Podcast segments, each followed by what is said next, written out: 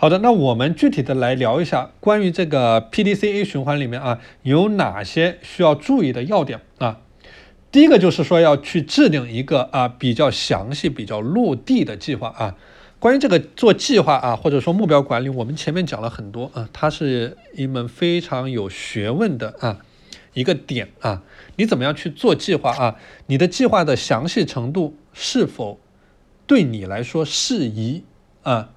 或者说你的整个计划是不是落地的啊？然后还有一个就是，是不是有一个明确的标准或者说标杆啊，是可以衡量的啊啊？比如说有的人列了一个计划，说我每天要去学英语啊，大家可以看见这个计划是非常模糊、非常不清晰的一个概念啊。但如果说你把你的计划列成我每天要，我今天要花半个小时去学习三十个英语单词啊。所以说，看大家可以看见，通过一个简单的转化，你就可以把你的计划变得更加的清晰，有一个明确的标准和标杆啊。这个是我们讲第一个点。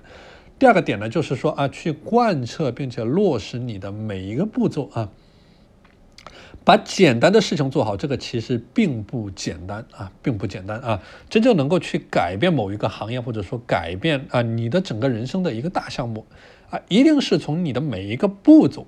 去做起的啊，我给大家举一个例子啊，比如说这个马斯克啊，他要在二零五零年建立起一百万人的殖民地在火星上面啊，然后他分对这一个项目的一个分解啊，那一定是落落地到每一年的计划，或者说我每一天的计划要做什么啊？我是要做一个新的材料，我是要发射一个新的火箭啊，我是要在火星上做什么啊？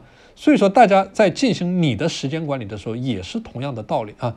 当你在 PDCA 循环的执行的过程当中，一定是通过你的每一个小的步骤的啊落地啊，这样才能推动着你整个项目的前进啊。所以说，这个是我们讲到的关于执行的一个话题。然后去评估你工作是否有效呢？刚才我们说了啊，这个反思这个环节啊，是整个 PDCA 循环或者说你的时间管理的一个。动力的体系啊，动力的体系。而且，当你在进行反思的时候呢，你不能是一个主观的判断，或者说你的主观的感受啊，因为我们知道这种主观的感受它是非常不准确或者非常模糊的一个概念啊。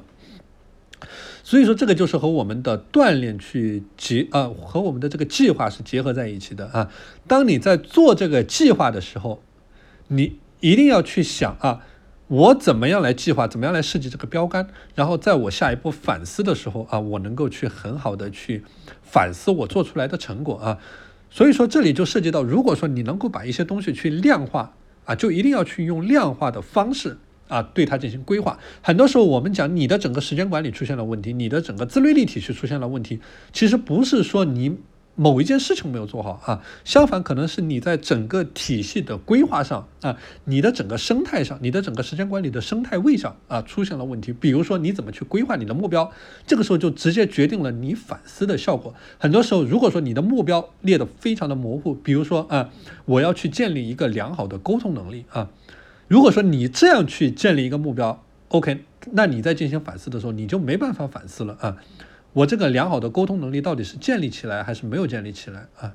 这个就没有办法反思。所以说你的整个整个体系啊都是有问题的啊。所以说这个是大家要注意到一个点。最后呢，就是我们说到的纠偏的步骤啊，纠偏的步骤大家也可以把它理解为一个持续改进的步骤啊，持续改进的步骤，针对于你生活当中的任何事情。